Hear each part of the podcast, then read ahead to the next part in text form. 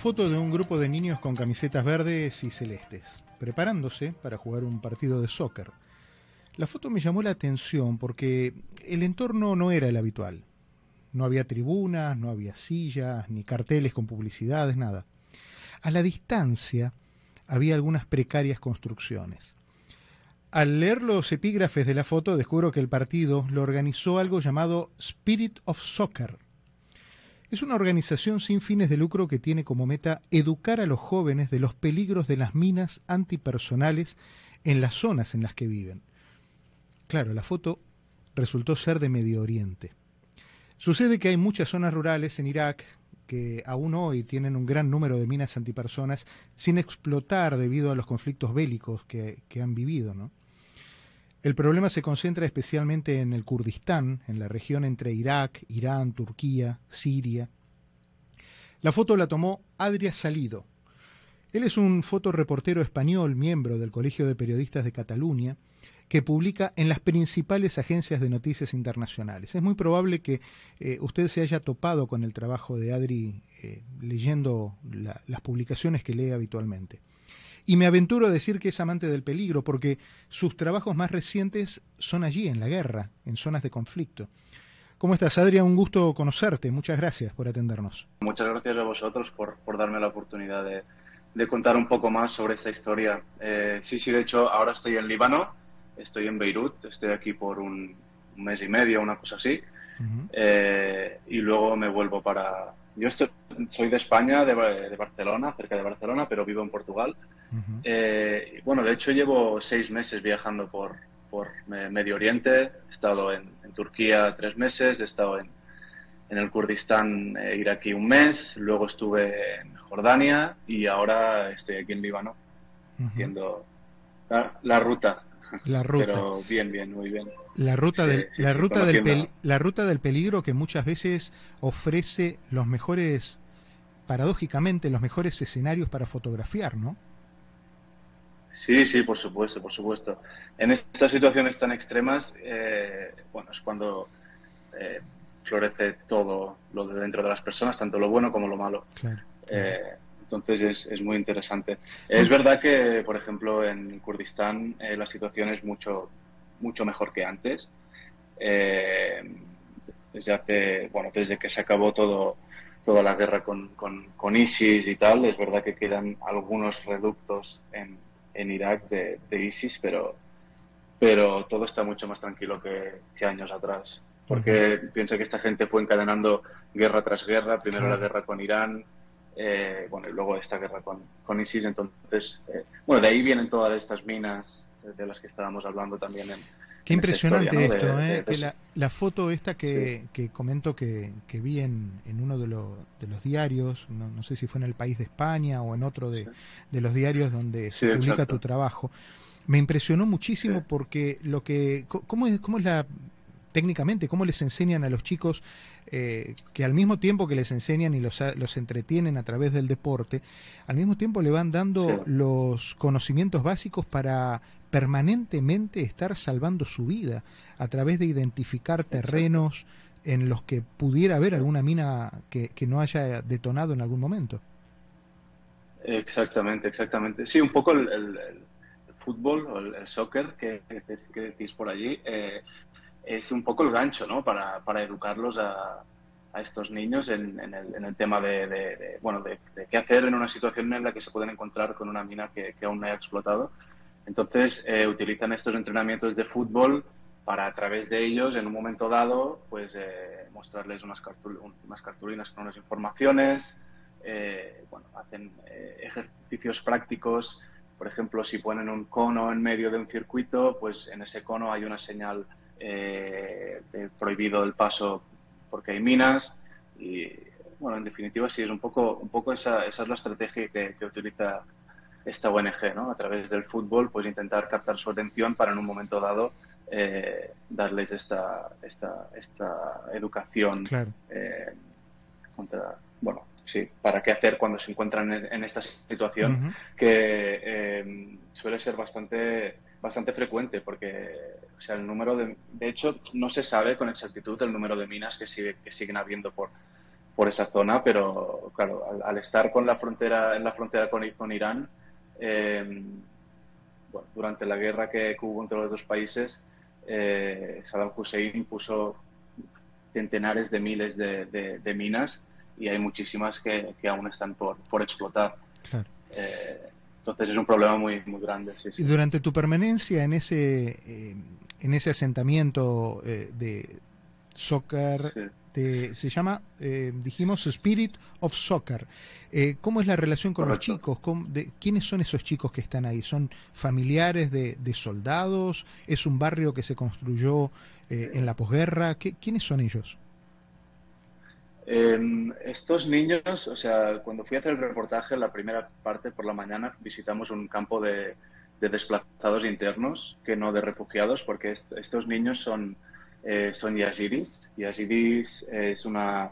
Bueno, quizá, quizá habéis escuchado sobre ellos porque durante la guerra, em, durante la ocupación de ISIS en, la, en esa zona de, Irak, eh, hubo un, genocidio muy importante contra el pueblo yazidí porque, bueno, es una comunidad que no es... Eh, que no practica el Islam, que tiene su, su propia religión. Entonces, los miembros de los soldados de ISIS, como bueno, eran fanáticos ultra religiosos, los perseguían como si ellos fueran el demonio. y, bueno, hubo un genocidio, un genocidio, muy importante que se conoce como el genocidio de, Shingal, eh, en el que murieron muchísimos yazidis, eh, otros se pudieron escapar por las montañas. Eh, hubo muchas mujeres y niñas que las secuestraron, que las violaron, que las vendían como, como como mercancía en los mercados de, de Raqqa de, y de Mosul y de otras ciudades. Eh, y es por eso que hay tantos desplazados internos dentro del Kurdistán que pertenecen a esta comunidad, a la comunidad yazidi. Entonces, este, este es uno de, esos campos de desplazados internos. Solo en la zona de Duhok, que está en el norte del Kurdistán, hay alrededor de 20, 25. Y en algunos hay 5.000 yazidis, en otros hay hasta 20.000 yazidis. O sea, el éxodo fue muy bestia, muy bestia. Claro. Claro, claro. ¿Y esos chicos tienen posibilidad de, reinsertarse nuevamente en alguna sociedad? ¿Van a ser llevados a ciudades más importantes donde puedan continuar con, con su vida, con, con educación, mm. con, con, lo que imaginan que puede ser una vida normal? esa, esa, es la idea un poco. Lo que pasa que, claro, hay muchos que llevan más de ocho años viviendo en campos de desplazados internos y hay muchísimos que se han, se han ido del país. Creo que en, Alemania hay una comunidad yazidi de 200.000 personas. Eh, entonces, eh, claro, eh, o sea, y el genocidio este que, sufrieron por parte de ISIS no, no, era, no, era, el primero de la historia, porque, claro, ellos no practican, la, no practican el Islam, entonces han sido perseguidos durante muchísimo tiempo por, por distintas culturas y, y distintas civilizaciones por, bueno, por eso, por, practicar una religión distinta y, ser una comunidad totalmente distinta a la que pueden a, la que puede haber ahora. Claro, y aparte son, eh, son, una, son una comunidad distinta a todas. Digo, son una comunidad distinta a todas, son comunidades distintas a la de su origen, a la de los lugares donde quieran ir, a la de los lugares donde están, o sea, están como, como a la buena de Dios.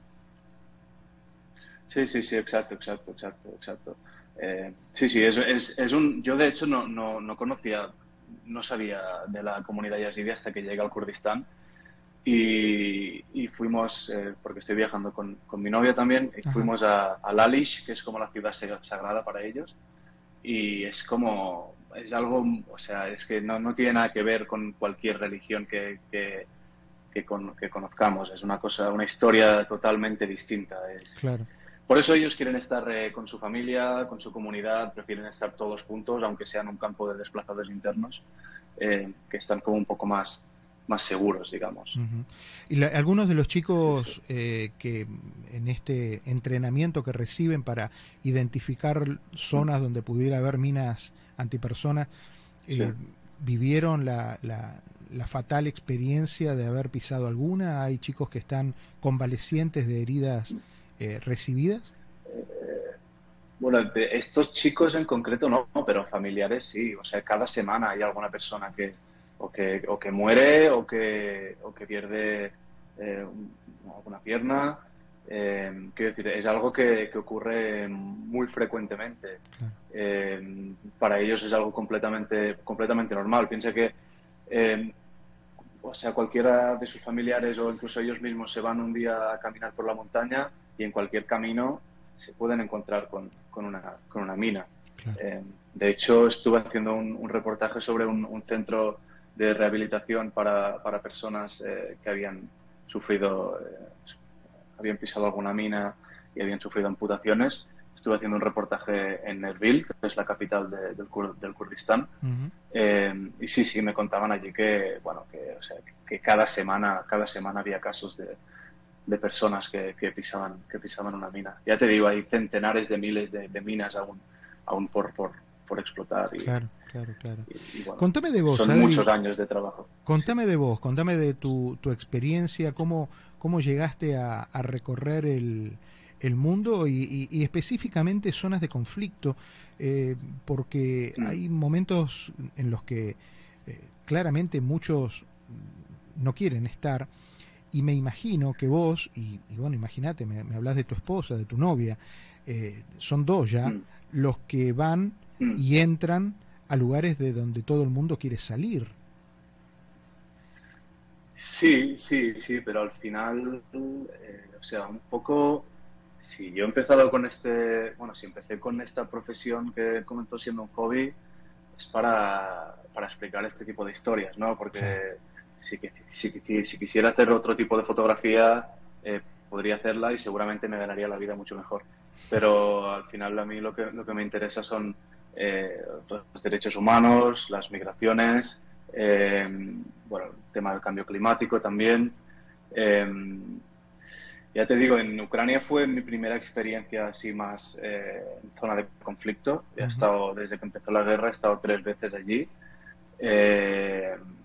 y bueno, sí, la verdad es que son experiencias, son experiencias que, que son, que son duras. si bien es cierto que mientras estás trabajando, pues estás muy ajetreado con todo, pero bueno, cuando bajas un poco las revoluciones, eh, te empieza a pegar todo también, ¿no? Claro. Eh, porque estás viviendo, estás viviendo experiencias que son, que son bastante, bastante, bastante heavy, bastante, bastante heavy, que quizás en el momento que lo estás cubriendo no eres del todo consciente, consciente perdón, pero en un momento dado siempre, siempre acaba viniendo. Sí, sí.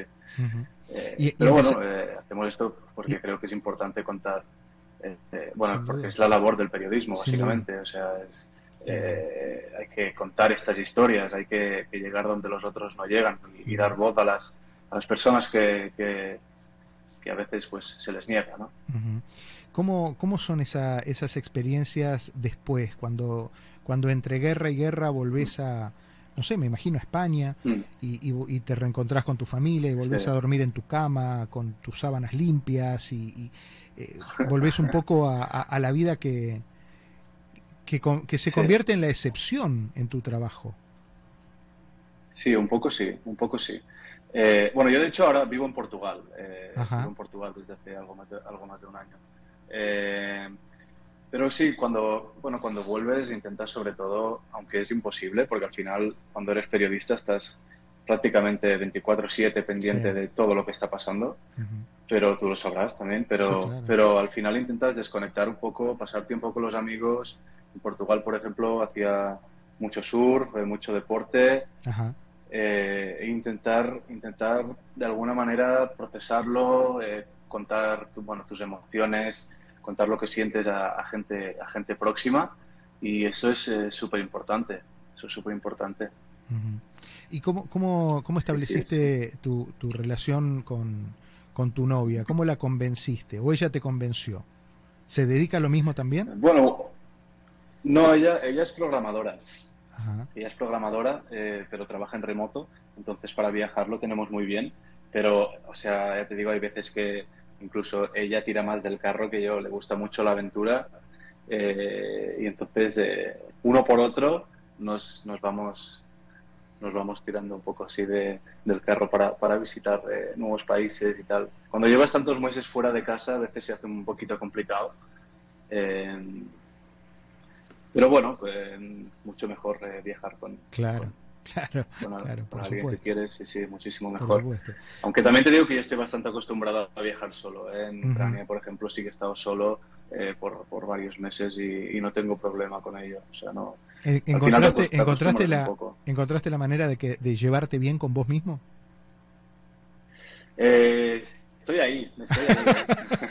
a veces es lo más complicado. Estoy ¿eh? ahí, sí, estoy ahí trabajándomelo, estoy ahí trabajándomelo. Aunque sí, yo soy una persona que mm, creo que me, gusta pasar tiempo con, conmigo mismo. No, no, no, tengo problema con eso. Estoy, estoy bastante a gusto, estoy bastante a gusto.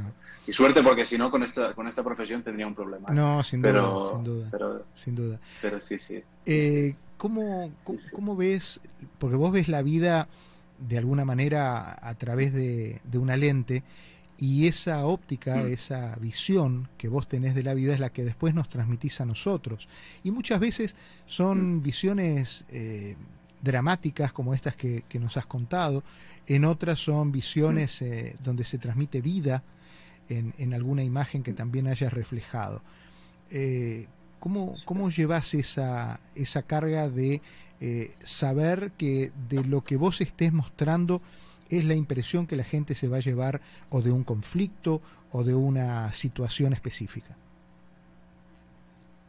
Sí, a ver, eh, yo por suerte eh, soy fotógrafo, hago vídeo también, también escribo, pero es lo que menos. Pero quiero decir, lo que yo fotografío o lo que yo muestro es un poco lo que hay. O sea, eh, lo último que haría, por ejemplo, que se me pasaría por la cabeza sería eh, alterar una situación em, para, para, mostrar algo que a mí me interese o que yo crea que se tiene que mostrar de una forma o de otra. O sea, una cosa, por ejemplo, es hacer un retrato de alguien para una historia. Ahí sí que, bueno, pues lo, coges y lo pones en un sitio, ¿no? En, lo que le dé la luz de esta manera o de la otra. Eso es una, eso es una, una cosa. Pero el resto de fotografías que son de acción, eh, quiero decir, lo, lo que lo que ves, lo que ves es, es, lo que hay, eh, es así. Eh, sí que es cierto que a veces trabajando con agencias me ha pasado más de una vez que, bueno, tú cuando mandas las fotos mandas un, caption con la información de lo que hay en la fotografía y, a veces pues el redactor de turno o lo que sea coge esa foto y, y, pone vete a saber qué titular o vete a saber qué información. Ahí ya eso se escapa de mi control pero, pero yo con, con, lo que mando estoy, estoy muy tranquilo porque siempre intento poner toda la información que pueda, eh, 100% verá y sí, sí, esa, esa, es la idea. ¿Te has topado con alguna... El que escribe la noticia... Claro. Claro. ¿Te has topado con alguna foto tuya que, que a la luz del epígrafe que le han puesto o en el contexto de la nota refleja una, una visión diferente a la que vos en ese momento quisiste transmitir? Sí, de hecho hubo, a ver, hubo un caso que tampoco es nada, no es nada grave porque, bueno, pero fue durante las protestas, no sé si te acuerdas, en Cataluña hubo unas protestas bastante, sí, claro. bastante bestias. Durante, bueno, hubo las del 2017 con el referéndum, pero luego hubo, las de cuando salió la sentencia de los líderes independentistas en 2019 em, y hubo un corte de carretera cerca de la frontera con Francia. Eh, hubo un camionero Em, que, bueno, que no sé si porque se puso, se puso nervioso, porque tenía prisa o lo que sea, pero em, intentó atropellar a varios manifestantes eh, hasta que por suerte la policía lo pudo, pudo parar el camión eh, tirando del, freno de emergencia. Em, entonces, la, bueno, la información de la foto era esa y me encontré esa foto en una publicación hablando de unas eh, de algo de unas mercancías de Bélgica y no sé qué historia. O sea, no tenía absolutamente nada, que, ver, nada que ver. en, ese caso no, no, no, o sea, no es no es algo que pueda perjudicar mucho a una persona, obviamente, pero a ver, se escapa de, los, del código deontológico de lo que es el periodismo, porque eh, y el fotógrafo tiene un poco más encontrarás un, y el fotógrafo tiene tiene esa cómo decirle esa, esa contra que una vez que entregó la fotografía ya en algún momento queda como expensas de qué es lo que van a hacer con esa foto, ¿no? Exacto. Sí, sí, exacto. Y a a ver, de hecho también un poco somos los perjudicados, porque luego... No, sin duda. Eh, cuando vas a... Sí, cuando vas a manifestaciones o vas a cubrir algunas cosas, te das cuenta de que cada vez eh, los fotógrafos tenemos como más, como peor reputación, ¿no? Mm. Eh, cuando al final, y más yo como freelance, no me debo a nadie, solo a mi trabajo. Claro. y a mí mismo, ¿no? Pero al final somos, somos los que pillamos, porque somos como la, la cara visible, tanto los fotógrafos como como los eh, videógrafos, como los eh, reporteros que están a pie de calle. En cambio, eh, la mayoría de los que hacen un uso inapropiado, digamos, de todo este material, la mayoría de ellos no salen de la redacción. entonces, están cubiertos. Sí, claro, por supuesto. Em, Adri, y contame, la foto que más recordás como, como la más complicada de haber sacado, la que más buscaste, la, la que decías, esta es la que, ah. la que tengo que, lograr y, las circunstancias no se daban hasta que finalmente se, se alinearon los planetas y pudiste hacer clic. ¿Cuál es? ¿Te, refieres de profesional o, este ¿sí? una, una profesional o, personal, ¿no? Esa foto que vos decís, tengo tantos años eh, trabajando en esto y digo, esta es la que me quedo. Uf, ostras, esto es muy difícil, ¿eh? esto es muy difícil, pero... A ver, seguramente sería alguna foto alegre. Seguramente sería alguna foto alegre de, de, de, algún reencuentro, por ejemplo, ahora, ahora eh, durante la guerra de Ucrania, antes de entrar en Ucrania estuve en Polonia, en la frontera, en, Médica, y de algún reencuentro de, familiares que, bueno, que esperaban a sus seres queridos que salían de, de Ucrania y, tal, yo creo que alguna de esas sería una de, mis favoritas. Eh, hoy, por ejemplo, he sacado una foto que me ha impactado bastante a nivel emocional porque, bueno, no sé si lo sabes, pero aquí en Líbano la situación es, es un drama absoluto. Eh, el gobierno está corrupto hasta las trancas, llevan 30 años con un gobierno corrupto y la gente, eh, bueno, el la lira libanesa, por ejemplo, eh, ha pasado en, creo que en dos años, ha pasado de 1.500 a 40.000 en, en relación al dólar, digamos. Eh, hay cortes de electricidad cada dos por tres, hay, hay casas que solo tienen una hora de electricidad al día, eh, faltan medicinas, o sea, es un drama absoluto. yo ya he estado haciendo un reportaje sobre una comunidad cristiana, una parroquia, una iglesia cristiana que ayudaba, ayudaba a llevar comida, medicamentos, ropa y demás a, personas necesitadas. Y en un momento dado hemos ido a, bueno, a llevar comida a un hombre mayor eh, que vive solo en su casa y bueno, la situación en la que se encuentra ese hombre, o sea, es que un hombre de unos 90 años, eh, sí, o sea, era, era algo que, o sea, ni, ni un perro callejero vive así. Era, era una cosa, una cosa horrorosa y, y te das cuenta y te da rabia de que, de que realmente de que los gobernantes o los políticos han fallado a este país a, niveles brutales, porque cuando no pueden cuidar de, ni, de sus mayores, eh, aquí hay algo que está realmente muy, muy, muy mal. Y esta ha sido una foto que, bueno, pues que, me ha tocado bastante, pero sobre todo por, porque me ha dado rabia, me ha dado rabia de, ver a una persona de 90 años en esta situación. ¿Y dónde, dónde se puede ver ese, dónde se puede ver ese trabajo eh, reciente?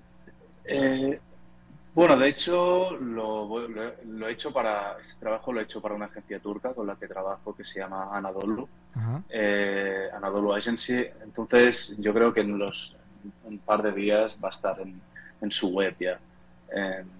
es una agencia que distribuye el material para, para periódicos y medios de todo el mundo. Entonces no sé en qué formato en qué formato va a salir tampoco. pero estaremos, estaremos seguramente también Estaremos pendientes porque tu, trabajo me, gustaría recomendarle a los oyentes que, puedan acercarse a, las redes sociales, a las plataformas, que googleen tu nombre. Eh, y bueno, vos aparte tenés una página personal donde volcás eh, gran cantidad de tu, de tu trabajo profesional. Eh, y si fueran a través de las plataformas, ¿cómo te encontramos?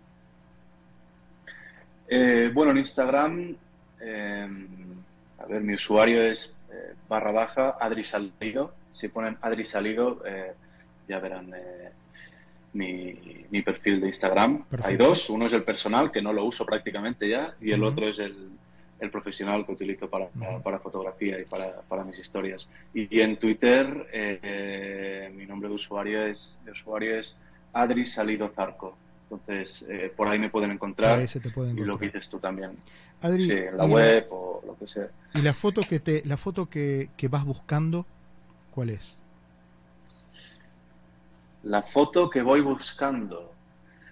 Eh, eh, ostras, Ahí, aquí, aquí me has pillado, pero a ver, yo siempre intento, intento encontrar fotos que sacarlas en el momento. Creo que lo más, que lo más difícil de una foto es sacarla en el momento, con el timing correcto y en el momento justo de, la expresión de lo que está pasando en la imagen, de que sea en el, en el momento preciso, ¿no?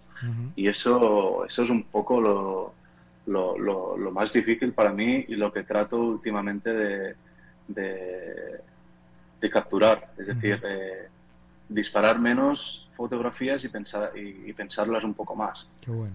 Qué bueno. la vida, la vida está ahí afuera esperando ser fotografiada por vos, Adri. Te mando un abrazo, te agradezco la gentileza de, haberme atendido, me, impresionó mucho la, historia.